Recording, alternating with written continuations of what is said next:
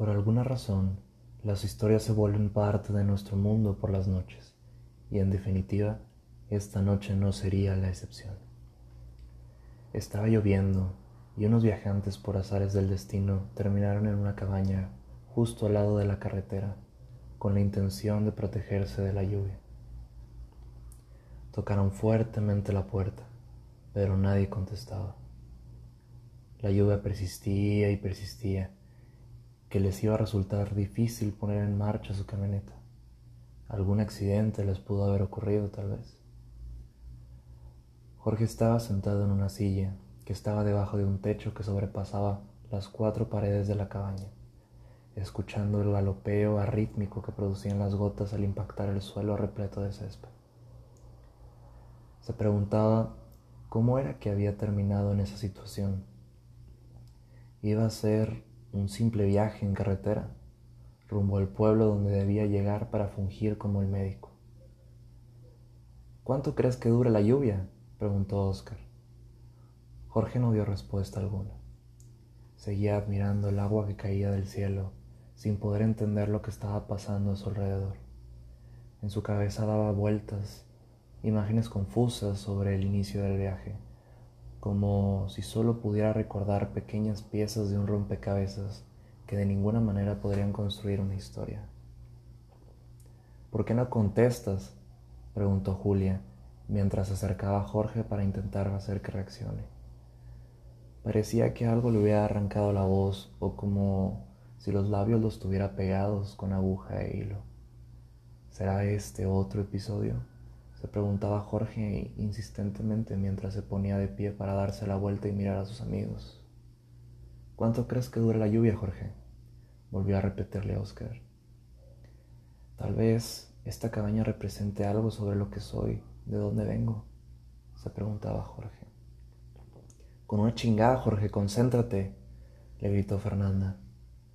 Una serie de colores en forma de luces aparecían por delante de sus ojos tan potentes que lo cegaron por algunos segundos, y tras parpadear y tallarse con las manos, escuchó a Liliana gritarle ¡Cuidado! Jorge tomó el volante y tras algunas volteretas terminó saliendo de la carretera golpeteando el carro contra el suelo irregular. Desorientado, los gritos de sus compañeros retumbaban sus oídos, pero al final todos se encontraban bien. Encendieron una fogata y disfrutaban de bombones derretidos, cantando y tomando. En definitiva, era una velada especial. Las estrellas estaban bien dibujadas en la oscuridad infinita. Seguramente una de las creaciones más hermosas de Dios. ¿Cómo será posible que un objeto pudiera postrarse en el medio de la nada sin caer? Se preguntaba Jorge mientras le daba un mordisco a su sándwich de bombones. Tal vez algún día pueda tocarlas. Jorge no podía dejar de ver a sus amigos. La esperanza que sembraban en él y la paz que le hacían sentir le dibujaron una sonrisa en su rostro. Después de un rato tan emotivo y unas cuantas cervezas, cayó tendido en el suelo, sintiendo como los ojos le pesaban cada vez más y más. Después de un par de pestañeos, tomó el volante y la camioneta golpeó contra una gran roca, provocando que se volteara múltiples veces. La policía y paramédicos llegaron al lugar donde encontraron un sobreviviente y cuatro muertos. La ambulancia se puso en marcha con las sirenas a todo volumen. Nadie sabe qué pasó con exactitud. Al llegar al hospital los doctores realizaron el peritaje correspondiente y tras algunas pruebas encontraron que Jorge estaba bajo los efectos de psicodélicos. Después, en el hospital, canalizado en ambos brazos, no pude mover mis piernas, ni siquiera las sentía. Todo el cuerpo me duele y con dificultad puedo respirar.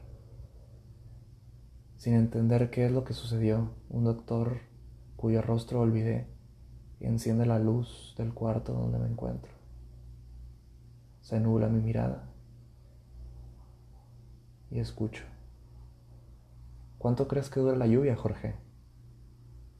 Volté y era él.